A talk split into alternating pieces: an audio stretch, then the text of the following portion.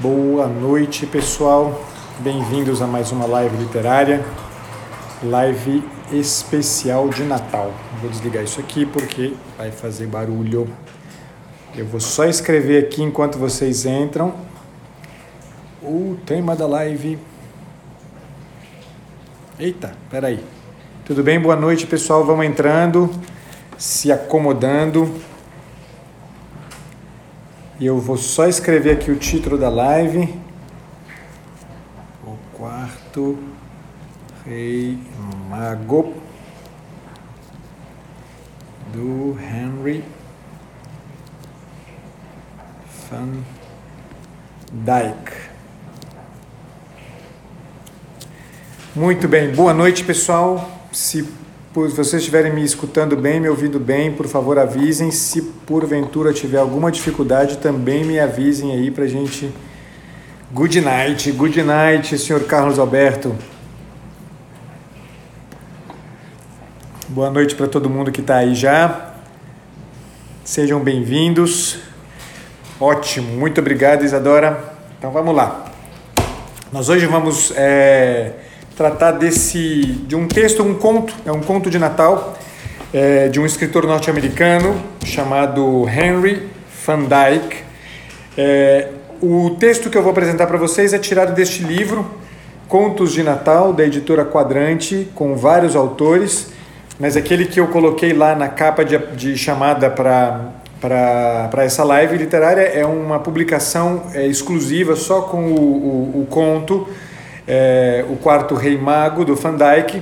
Qualquer uma das, das, das edições que vocês encontrarem vai ser é, o mesmo texto, tá? Vocês vão ver que há variações com relação ao título do texto. Este, inclusive, se chama A História do Outro Mago, mas é o mesmíssimo texto, tá? Não tem diferença alguma. Inclusive, é, há um filme disponível no YouTube, é um filme antigo, com é, adaptado, é uma adaptação deste texto aqui, tá? O, o, o, filme, se eu não me engano, saiu como O Quarto Homem Sábio ou O Quarto Sábio, alguma coisa do gênero. Depois vocês procuram, vocês encontram certamente no YouTube, tá? É um filme antigo, acho que da década de 80, 70, 80, alguma coisa do gênero. Vamos lá, nós vamos falar, falar desse texto aqui hoje. Eu vou apresentar primeiro rapidamente para vocês. Não fixou? Ai, obrigado, Carolina. Vou voltar lá correndo. É verdade, eu esqueci de fixar. Bem lembrado. Eita, onde é que tá? Tá aqui. Fixar comentário. Obrigado, Carolina. Vocês atentíssimos. Agora sim, Isadora, obrigado. Vamos lá. É, vou contar para vocês rapidamente quem é o Van Dyke e em seguida eu passo a apresentar o texto. Lembra vocês que a ideia da live literária, eu vou lembrar isso sempre para vocês, ainda que tenham muitos aqui que assistem recorrentemente às lives literárias, só para que vocês tenham a, a ideia da proposta.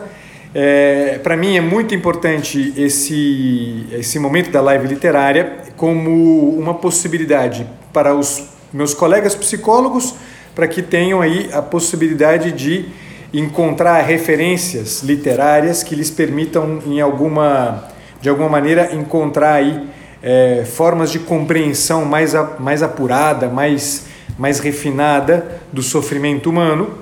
E para aqueles que não são psicólogos, evidentemente, não tenho a menor dúvida de que será também para eles, para vocês que não são psicólogos, uma possibilidade bastante concreta também de encontrar outras formas é, outra das mil e umas formas de se viver a, a vida e se enfrentar os sofrimentos, os, os, mais diversos tipos de sofrimento. Tá? O Van Dyke ele é um, um escritor norte-americano, era um poeta, diplomata, escritor norte-americano que nasceu no dia 10 de novembro de 1852 e morreu aos 80 anos de idade no ano de 1933 em Princeton. É, o Van Dyke ele além de tudo, além de poeta, além de, de escritor, além de diplomata, ele também era um pastor protestante né, norte-americano. É, Para a gente começar a entender o Van Dyke, eu queria ler um trechinho de uma, de, um, de uma carta, na verdade, acho que é uma carta do Van Dyke, agora não me lembro se é uma carta ou se é um, um poema. É, fico aí com, devendo a vocês esse detalhe, eu, eu, eu encontrei isso no, em algumas anotações, peço desculpas é, pela pela, é, pela não completude aqui dos, dos dados. Mas tem um trechinho do Van Dyke que eu acho que ele é um mote interessante para a gente entender a proposta que eu queria trazer para vocês hoje com esse texto. Eu vou ler alguns trechinhos só, vou ler quatro trechos do conto. O conto é um, é um conto curto, em 15 minutos vocês leem o texto inteiro. É, não seria o caso aqui de fazer uma leitura com vocês do texto, é, por razões óbvias. Eu não quero que ler o texto para vocês, eu quero, na verdade, passar alguns elementos para que vocês tenham aí como eu acabei de dizer, é, um, comece a formar um pouquinho mais e melhor um imaginário mais sólido, mais consistente, que lhes permitam pessoalmente enfrentar os tantos sofrimentos pelos quais a gente sabe que muitos dos que estão aqui acabam passando. É, o trechinho que eu queria ler, que na verdade não é do, do livro aqui, tá? é um trecho é, à parte, eu acho que de uma poesia, só de uma carta, pode ser que seja de uma poesia que ele escreveu numa carta, enfim, não vem ao caso. Ele diz o seguinte: O tempo é muito lento para os que esperam, muito rápido para os que têm medo, muito longo para os que sofrem, muito curto para os que se alegram, mas para os que amam, o tempo é eternidade. Com isso aqui, vocês certamente têm o, o conjunto inteiro aqui de, de, é, de temas que eu acho que provavelmente numa leitura né, é, atenta do, do, do conto, é, vocês vão começar a perceber um pouquinho né, qual que é o horizonte de, de produção, né, o que, que leva o Van Dyck a produzir um texto como esse, há outros contos dele, é, há um conto, inclusive, neste mesmo livrinho que eu disse para vocês, que eu estou usando, que é esse livrinho da editora Quadrante, Contos de Natal. É, há um outro conto que, se eu não me engano, é o primeiro conto deste livro, isso, é o primeiro conto desse livro, é, não, mentira, é o segundo conto desse livro que se chama Um Sonho, o Anjo de Natal. Tá? Então vale muito, muito a pena. Então, retomo isso aqui porque é, essa ideia né, do, do, do, tempo a que ele se refere, né? Quer dizer, o, o, como o tempo pode, como a experiência do tempo, tal como a gente pode vivê-la, né? É, o tempo, ele, é, é, é, a rigor, a gente pode dizer que o tempo tem uma objetividade, né? tem uma objetividade que é o tempo do relógio. Né? Mas é, o fato é que o tempo do relógio não é a palavra final sobre a vida da gente. Isso já fica aqui como uma dica importante para cada um de nós. Né? Dizer, muitos de nós vivem a experiência do tempo ou atrasada com relação ao tempo do, né, ao tempo do mundo, né, o tempo objetivo, o tempo do relógio, e que é uma experiência de uma, né, de, um, de, um, de uma quase de uma prisão no tempo, né, como se eu tivesse agarrado no tempo, agarrado no passado, agarrado nas, na, nos meus sofrimentos do passado. E isto travou para todo mundo? Olá, voltou. Pessoal, desculpa, mas a net é uma tristeza do Jeca.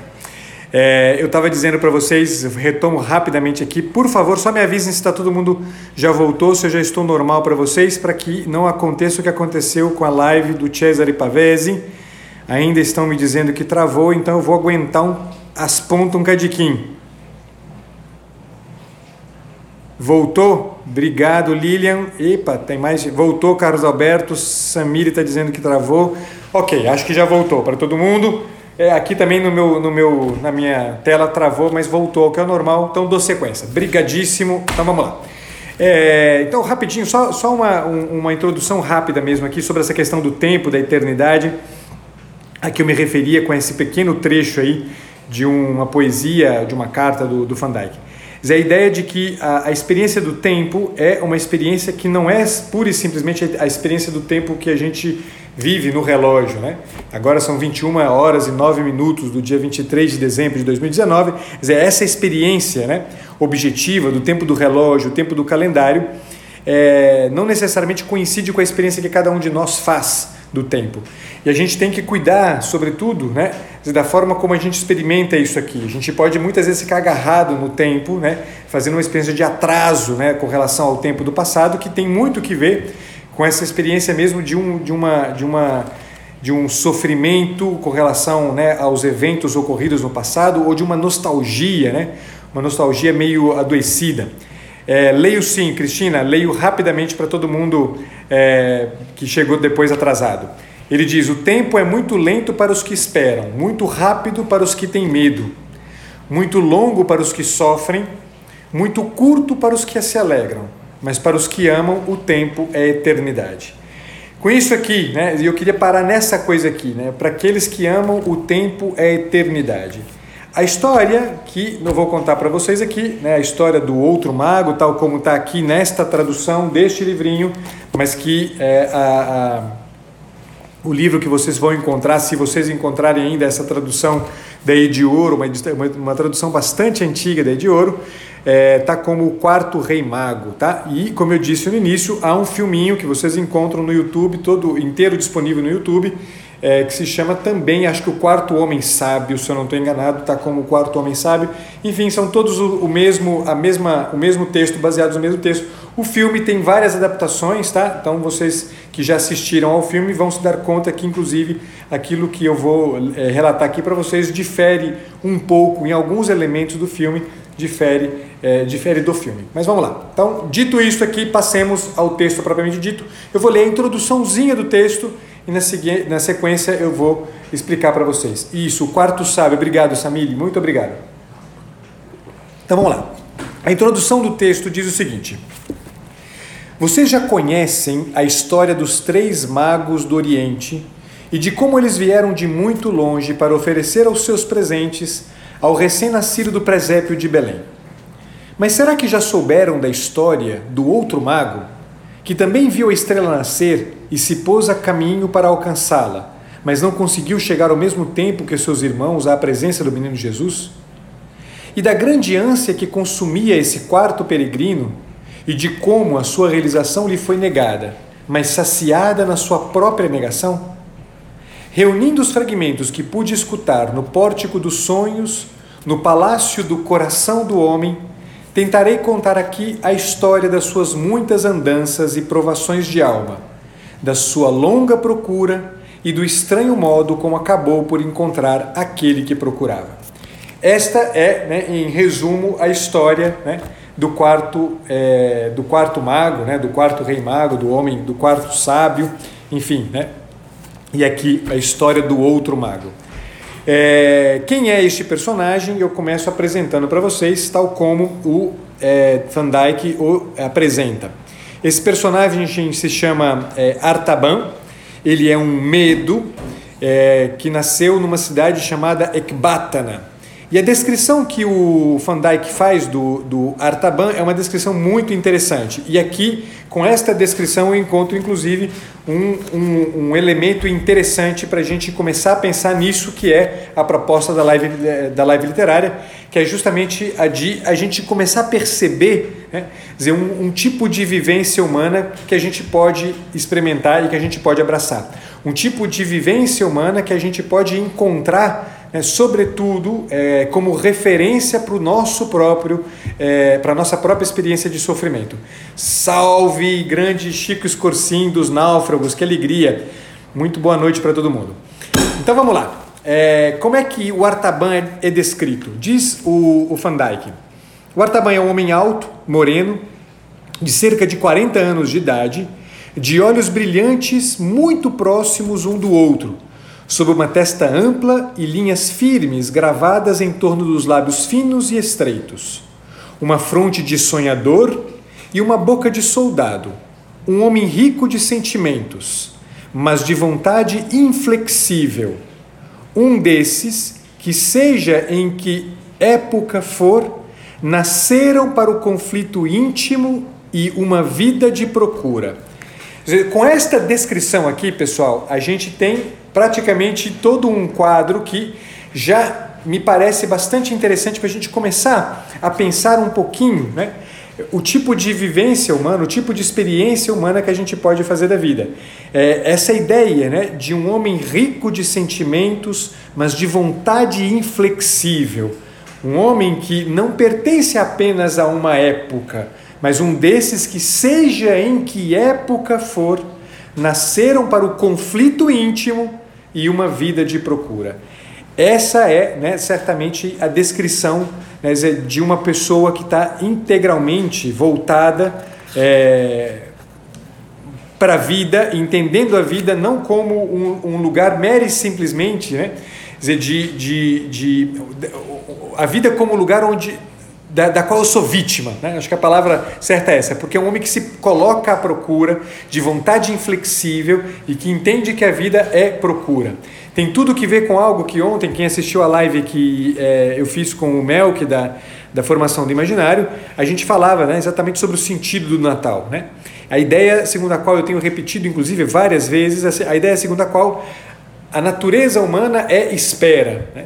Uma espera que é, move a gente, que está que, que tá o tempo inteiro solicitando a gente de alguma forma a se, se colocar a caminho, né? se colocar a caminho para amadurecer, como a gente tem falado nas lives de quarta-feira, se colocar a caminho para poder né, construir uma, uma, uma vida que seja uma vida é, é, é, íntegra, de uma pessoa íntegra, de uma pessoa completa, uma pessoa que não é apenas determinada pela superfície, uma pessoa que não é apenas determinada pelos sentimentos, uma pessoa que não está apenas reagindo. É disso aqui que nós estamos falando. O Artaban é um homem assim. Né? É um homem que qualquer um de nós pode vir a se tornar na medida em que entende claramente de que, que é feita a própria vida, né? qual que é a substância, de que, de que é, fibras é tecido o coração, né? o seu próprio coração. É, o primeiro, é, o, o, o, o, conto, como eu disse para vocês, é um conto curto, mas ele é dividido em algumas partes. Ele é dividido em seis partes. A primeira parte do, do desculpa, é dividido em cinco partes. A primeira parte se chama O Sinal do Céu e é o momento em que o, Artaban, né, é, ouve falar, né, desculpa, mais do que ouve falar, ele descobre, né, a, a estrela no céu, o sinal no céu e resolve então empreender uma busca. Este, esta busca, ele, é, o início do, do, do, dessa busca começa justamente com o Artaban vendendo todos os seus bens. É um homem muito rico, é um homem é, de muitas posses, filho de um, de, um, de um homem muito rico, ele também de muitas posses. Ele vende todas as suas posses e compra é, presentes que vai levar junto com Melchior, é, Baltazar e, meu Deus, eu esqueci o nome do terceiro, é, são é, Baltazar, eita nós! Ah, eu vou lembrar daqui a pouco com os outros três reis magos. Meu Jesus, eu esqueci o nome dos. Ah, tá aqui na minha frente, é muito mais fácil eu ler aqui. Gaspar, Melchior e Baltazar. Então, e, os três reis magos, né, os três magos do, do Oriente já se haviam é, dado conta do sinal no céu. O Artaban é um desses que, que descobre também esse sinal no céu e ele resolve se juntar aos três é, magos do Oriente que vão é, em direção a, a Jerusalém, de, em direção a, a Belém, para deixar o presente para o menino Jesus. Né? É, o Artaban então vende os, teus bens e, os seus bens e compra então três é, presentes. Ele compra uma safira, um rubi e uma pérola, né? É, todas pedras muito de, de, de, de muito valor. Tá? e leva então, né, e empreende o seu, começa a empreender o seu caminho. O primeiro trecho que eu vou ler para vocês é, é desta primeira parte do texto, é, que fala justamente né, de como ele se dá conta de que um rei está para vir, né, é, e ele quer ir ao encontro deste rei. E diz assim: Essa chave foi me mostrada a mim e aos meus três companheiros entre os magos, Gaspar, Melchior e Baltazar. Examinamos as antigas tabuletas da Caldeia e calculamos o tempo recai precisamente neste ano. Estudamos o céu e na primavera vimos dois dos planetas maiores aproximarem-se um do outro no signo de Peixes, que é o dos Hebreus. Também vimos ali uma nova estrela, que brilhou por uma noite e depois desapareceu. E agora os dois grandes planetas vão encontrar-se novamente. Esta noite é a sua conjunção. Os meus três irmãos observam-na no antigo templo das sete esferas, em Bórcipa, na Babilônia e eu observo-a daqui. Se a nova estrela voltar a brilhar, eles esperarão dez dias por mim no templo, e a seguir partiremos juntos para Jerusalém, a fim de ver e adorar o prometido que há de nascer como rei de Israel. Creio que o sinal virá, prepararei-me para a jornada, vendi a casa e todas as minhas propriedades, e comprei estas, estas três joias: uma safira, um rubi e uma pérola, para levá-las como tributo ao rei e desejo pedir-vos que venhais comigo nesta peregrinação, para que possamos alegrar-nos juntos ao encontrarmos o príncipe que merece ser servido.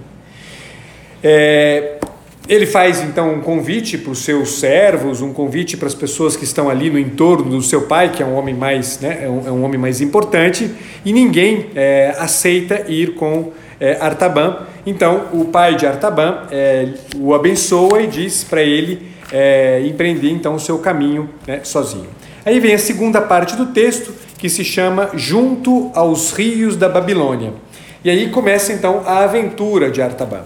Artaban é, começa a, a, a, o, seu, o seu caminho né, rumo a Jerusalém e é, no caminho ele encontra um hebreu, né, um judeu é, que estava moribundo, né, ele estava é, ferido e, e, e, morrendo, estava, estava, estava enfim, estava moribundo, né? E o Artaban, então, é que tinha conhecimentos médicos, começa a cuidar desse, desse judeu, né, desse hebreu moribundo, é, e é, se, ele se dá conta né, que se ele deixasse esse, esse hebreu ali no caminho, ele acabaria morrendo, ainda que tivesse feito algum tipo de primeiros socorros, digamos assim. né? E aí, num determinado momento, né, é, o Artaban reza né, e diz o seguinte na sua oração: Deus da verdade e da pureza, dirige-me no caminho santo no caminho da sabedoria que só tu conheces. Faz essa oração porque ele queria saber o que, ele deveria fazer. Né? Se ele deveria continuar ali cuidando daquele hebreu, é, que se permanecesse ali poderia morrer, morrer, ou se ele deveria dar sequência ao seu empreendimento, à sua viagem para entregar os presentes é, para o rei que estava nascendo. É, então ele decide cuidar, nessa hora ele decide cuidar do doente e passa a noite cuidando do doente. É, nessa, nesse, nesses cuidados, num determinado momento ele fala: Agora eu preciso ir. O que é que ele faz para que o, o, o, o moribundo não, não morresse? Ele entrega para ele todo o pão e todo o vinho que ele havia trazido né, para sua viagem. E quando ele faz isso, né, ele fica sem absolutamente nada além do seu cavalo, é, ele empreende o seu caminho até que de repente né, ele se depara com o deserto que ele precisaria cruzar com o seu cavalo, sem, no entanto, nenhum víver, né, é, nenhum dos víveres que ele havia levado para se manter vivo. Né. Então ele fica sem saber o que fazer e decide então é, ir até, até é, uma cidade próxima, vende a sua safira e compra víveres para poder dar conta de atravessar o deserto. Nisso ele já perdeu um tempo, de forma que lá no, no, no item 3 do texto, que se chama Por Amor a uma Criancinha, é, ele chega ao, ao, ao, ponto de encontro com Gaspar, Melchior e Baltazar, chega no ponto de encontro, descobre que os três já haviam ido embora e ele resolve, né, ele, ele se dá conta de que ele vai ter que ir sozinho e ele começa a empreender o seu caminho. Né?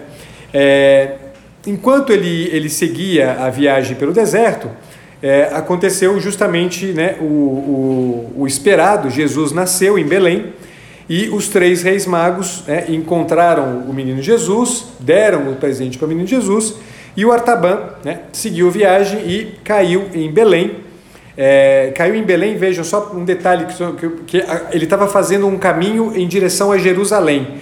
Ele mudou o caminho para Belém porque, quando ele encontrou com o hebreu, o hebreu disse para ele que, segundo as profecias, é, o Messias deveria nascer numa cidadezinha chamada Belém. E aí ele faz exatamente, o, ele muda o caminho dele, é, muda de direção, em vez de ir para Jerusalém, ele vai para Belém.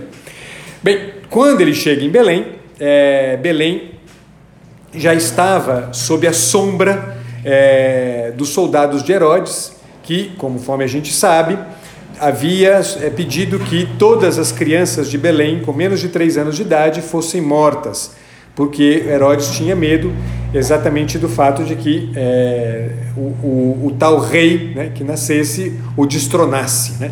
Porque os três, três reis magos, como não sei quantos aqui sabem, os três reis magos antes de chegarem a Belém, chegam a Jerusalém, porque era onde eles haviam planejado de chegar, e lá perguntam pelo nascimento do, do, do rei dos judeus, é, justamente perguntam isso para Herodes. Herodes é, é, se, se informa com alguns é, sábios e doutores da lei e é, avisa os, os, aos reis magos que o, o, o, Messias, o rei dos judeus, deveria nascer em Belém. Então eles vão lá e nisso né, Herodes é avisado então né, de que estava para nascer este rei. Então Herodes, logo depois que a, a, de solicitar para os reis, né, terminar, quando vocês né, entregarem os presentes, voltem aqui, me falem, né, para poder eu também ir lá né, visitar e, e presentear este, este rei, né? Só que ele faz isso justamente para ser informado. Como eles não voltam, Herodes então manda né, é, que os soldados é, vão, vão até Belém para matar todas as crianças. E Artaban chega em Belém neste momento. Né? Belém está sob a sombra do, do, dos soldados é, que estão já fazendo né, a matança, sangue para todo lado, as pessoas, as mulheres gritando, as crianças é, chorando e tudo mais. E é, Artaban acaba encontrando uma, uma mulher que está protegendo o seu filho e, é, num determinado momento, um grupo de, de soldados, um soldado em especial, um capitão do, do, do exército, lá da, da, da tropa é, de Herodes, é, vê o Artaban é, na porta de uma casa, pede para entrar, e o Artaban então diga, diz para diz pro, pro, esse capitão que não tem né, nenhuma criança ali, e tira o rubi da sua bolsa, coloca na mão dele e diz: é, Olha, estou é, te oferecendo essa pedra aqui, mas aqui não tem nenhuma criança, pode ir embora. Né? E aí o soldado vai embora, de forma que das três pedras, né, das três é, é, é gemas preciosas que o Artaban havia comprado com os seus, todos os seus pertences, sobra ali apenas a pérola. Tá? E com isso o Artaban acaba salvando esta criança. É um trechinho que eu leio aqui para vocês, que eu acho que é, é interessante, né?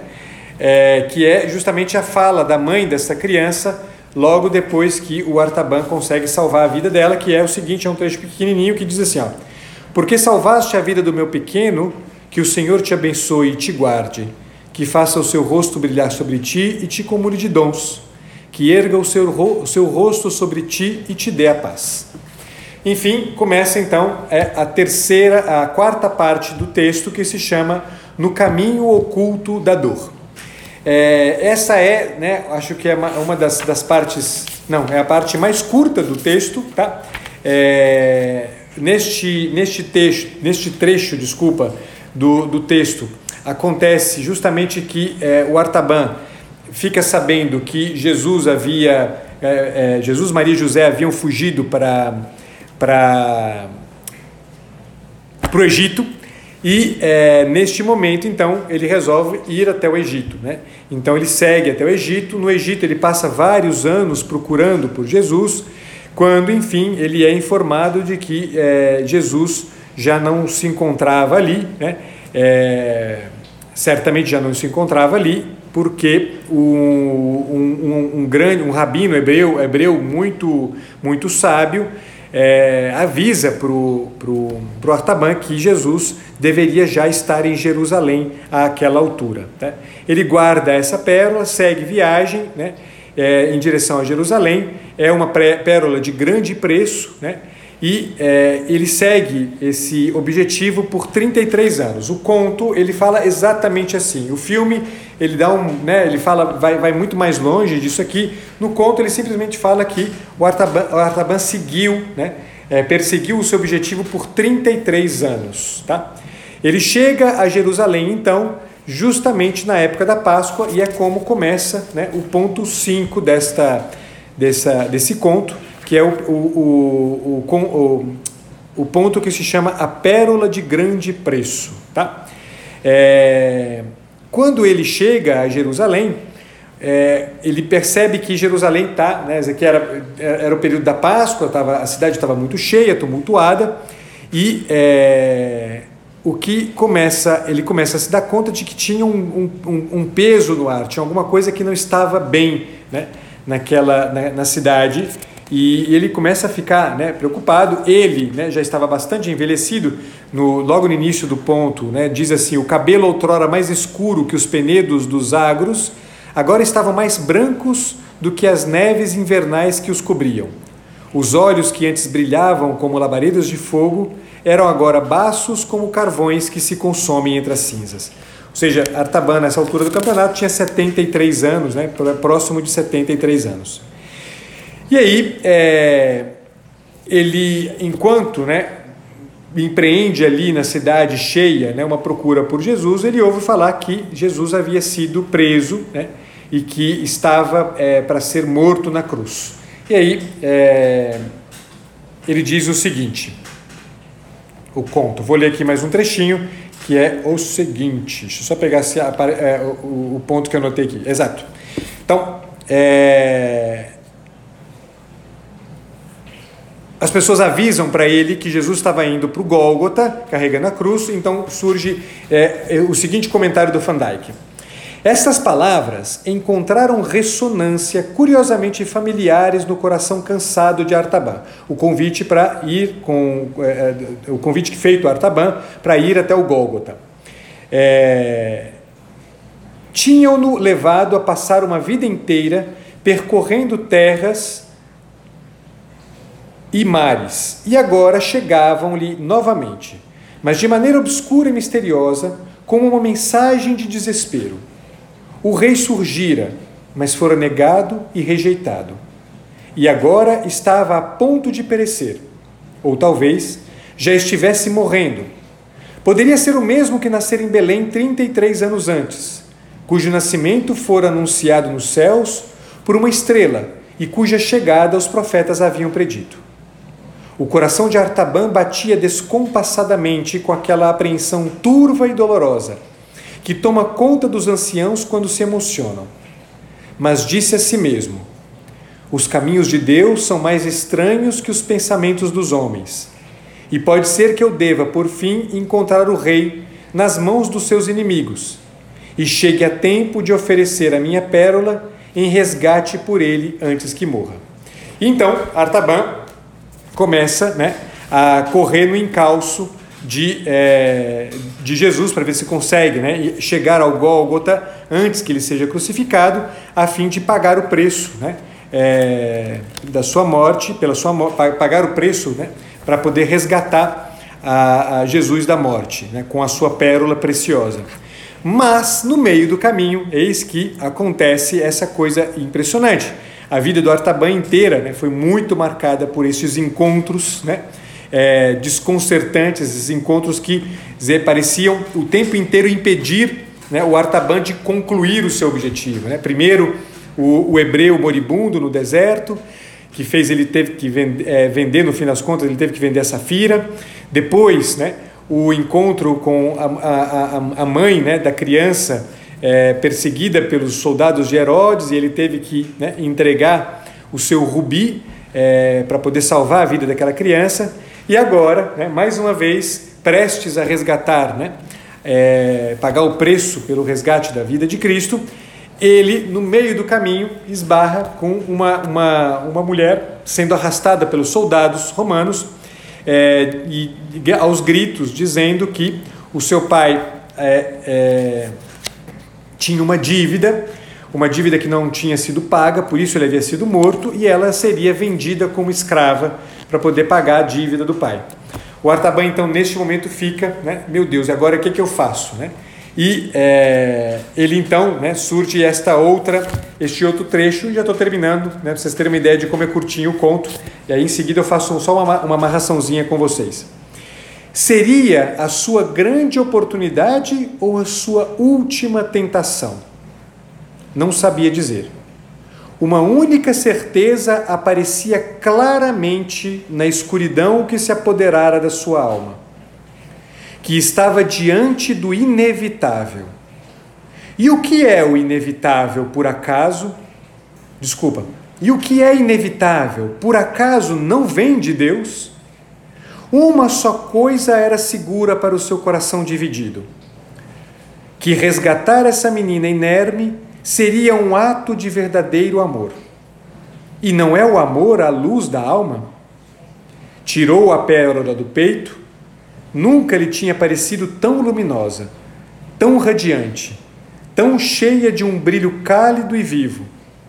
Depô-la na mão da escrava. Este é o teu resgate, filha. É o último dos tesouros que eu reservava para o rei. E aí acontece justamente né, aquilo que é, se em alguma medida todo mundo conhece. Jerusalém cai uma escuridão sobre, sobre a cidade de Jerusalém. É, Artaban sente um terremoto, né? é, uma história que tem, né, que todo mundo sabe muito bem o que aconteceu. E é, Artaban então né, se dá conta de que havia acontecido algo né, de muito grande e que aquele a quem ele procurara por toda a sua vida, na verdade era mais do que um rei.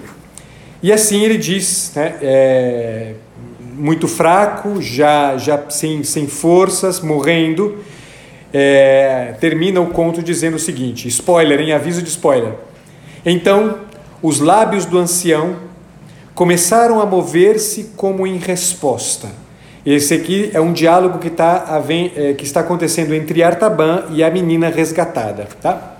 E ela o ouviu dizer na língua dos medos: Não assim, meu senhor, pois quando te vi faminto e te alimentei, ou sedento e te dei de beber, quando te vi estrangeiro e te acolhi, ou nu e te vesti, quando te vi doente ou na prisão e fui visitar-te, por trinta e três anos te procurei, mas nunca vi o teu rosto nem te servi, meu rei.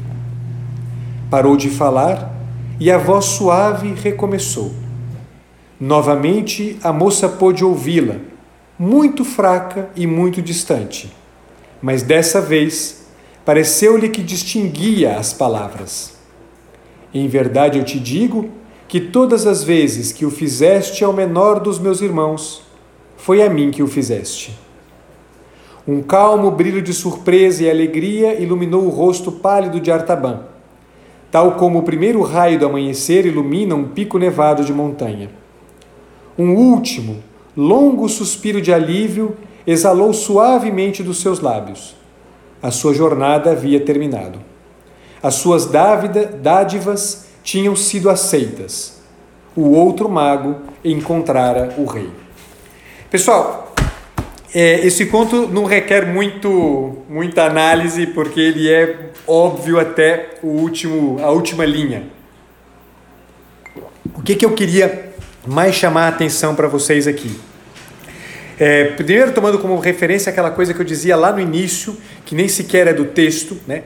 a ideia segundo a qual para aqueles que amam, o tempo é eternidade. A segunda coisa que eu queria chamar a atenção, eu vou amarrar isso com vocês em, em dois minutos aqui, é justamente a descrição que o Van Dyck faz do Artaban. Né? Ele faz a descrição de um homem que vive o conflito íntimo e entende a vida como procura, como busca.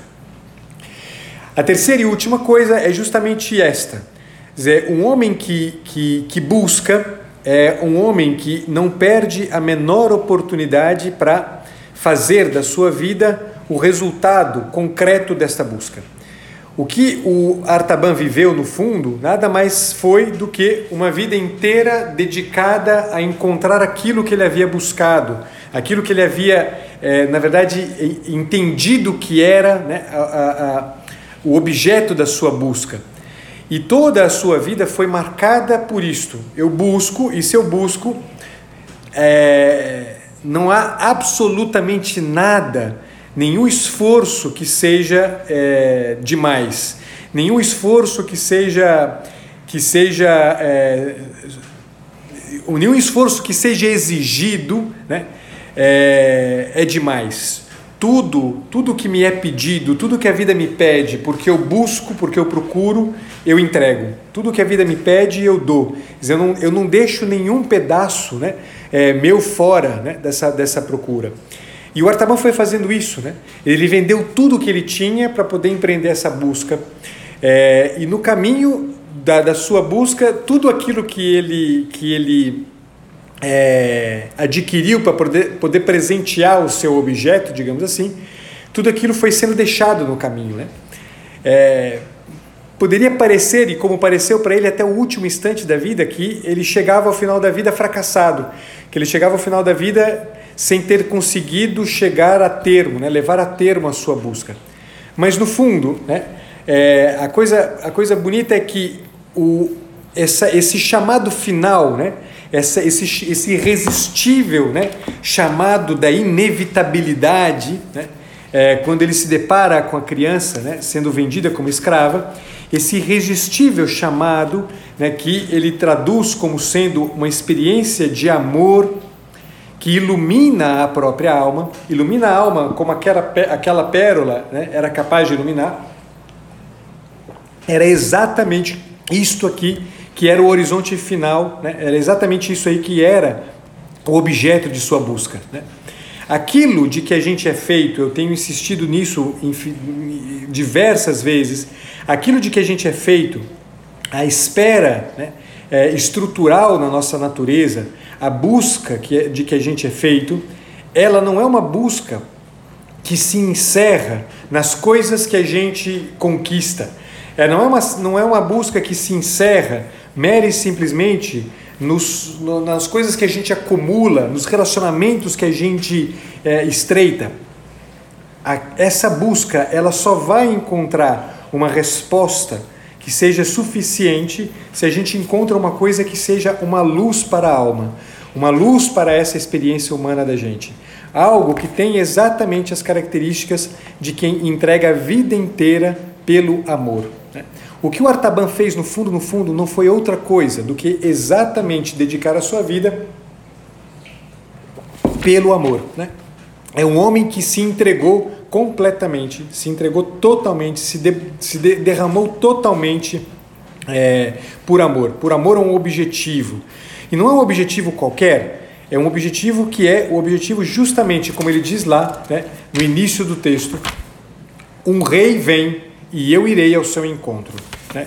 É, quem vive a vida assim, quem vive a vida é, com a perspectiva do amor, vive o tempo como eternidade. Isso é o que salvou né, o, o Artaban. Essa é a experiência que salvou o Artaban. Esta é, pessoal, a experiência que salva a cada um de nós na vida da gente. Se a gente quer de verdade entender o que é uma vida em plenitude, uma vida plenamente realizada, se a gente quer de fato se dar conta de como é possível viver uma vida de, de, de, de realização, uma, uma vida de sentido, a gente precisa entender que a nossa, a nossa natureza, a nossa estrutura é a espera de um amor assim, mas não de um amor que eu mere simplesmente recebo e acumulo. É a espera de um amor que se transforma em nós em transbordamento, que se transforma em nós em dedicação, que se transforma em nós em atenção pelo outro, em é, é, é, usando um conceito do, um conceito caro ao Victor Frankl, quando a gente transforma a vida em capacidade de sair de si, uma capacidade de sair de si o mais recorrentemente possível. A experiência dos, desses dias né, que antecedem o Natal será tanto mais uma experiência verdadeira, quanto mais a gente entender que o que acontece nesses dias, né, o que acontece na, na, na vigília do dia de amanhã para o dia 25, é certamente um marco é, que não tem igual na história do mundo, porque é o um marco exatamente de um amor entendido como completa doação, absoluta e completa doação de si. É isso que a gente precisa aprender.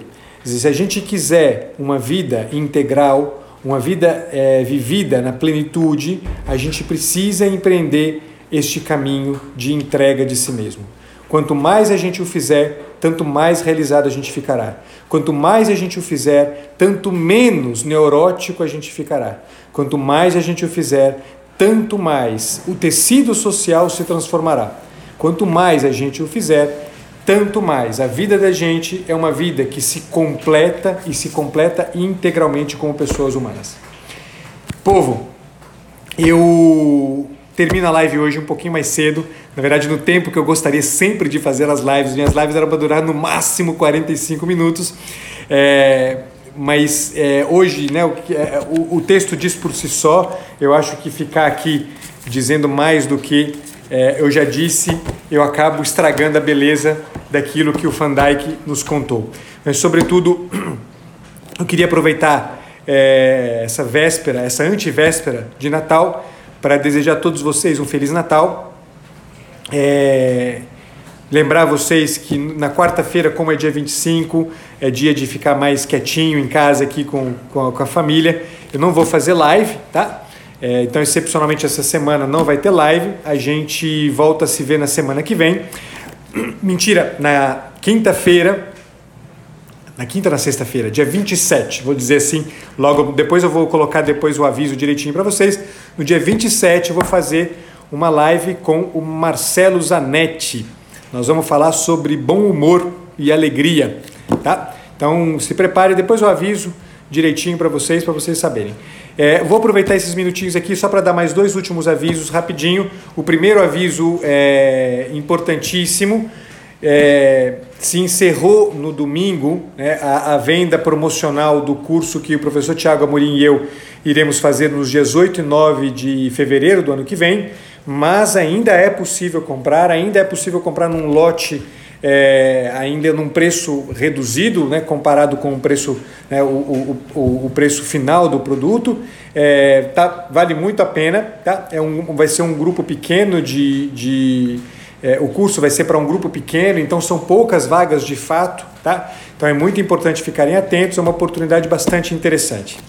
É, segundo aviso, eu coloquei hoje lá para vocês é, o pessoal da formação de imaginário, com quem ontem eu fiz uma live, preparou aí um curso muito bacana é, sobre narrativa, aprender a escrever e contar a própria história. Eu fiz uma divulgação lá no, no, no meus, nos meus stories, acho que vale muito a pena depois dar uma olhadinha, porque tem um pessoal ponta firme lá fazendo, é, propondo algumas coisas interessantes para a gente aprender a contar a própria história, já que nós estamos falando aqui de formar o imaginário e né, é, pensar na própria história numa perspectiva que não seja só o reduzidinho das nossas, das nossas expectativas sobre a vida, sobre o nosso olhar pequeno, né, reduzido sobre a vida, acho que vale muito a pena dar uma olhadinha lá. Mais uma vez, meu, meu, meus votos de um Feliz Natal para todos vocês, um abençoado Natal para a família de cada um de vocês.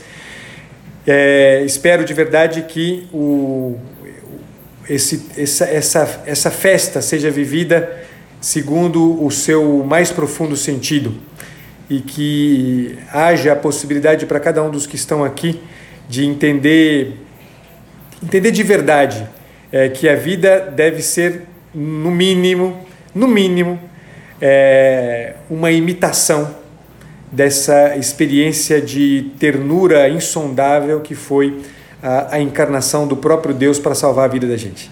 A gente precisa aprender a fazer isso da vida da gente e tornar as nossas vidas, a vida de cada um de vocês, uma possibilidade de encontro é, para o outro, para aquele que sofre, é, com essa disponibilidade, com essa disponibilidade de acolhida, de atenção, com essa disponibilidade de benevolência, de ternura, é, ternura viril para os homens, de ternura é, calorosa, como são as mulheres, conseguem fazer, mas que todo mundo consiga viver isso com a maturidade de pessoas humanas inteiras integralmente dispostas e disponíveis uns para os outros. Deus abençoe a todos, pessoal. Bom Natal mais uma vez. A gente se vê em muito breve tempo. Fiquem com Deus. Até a próxima. Tchau.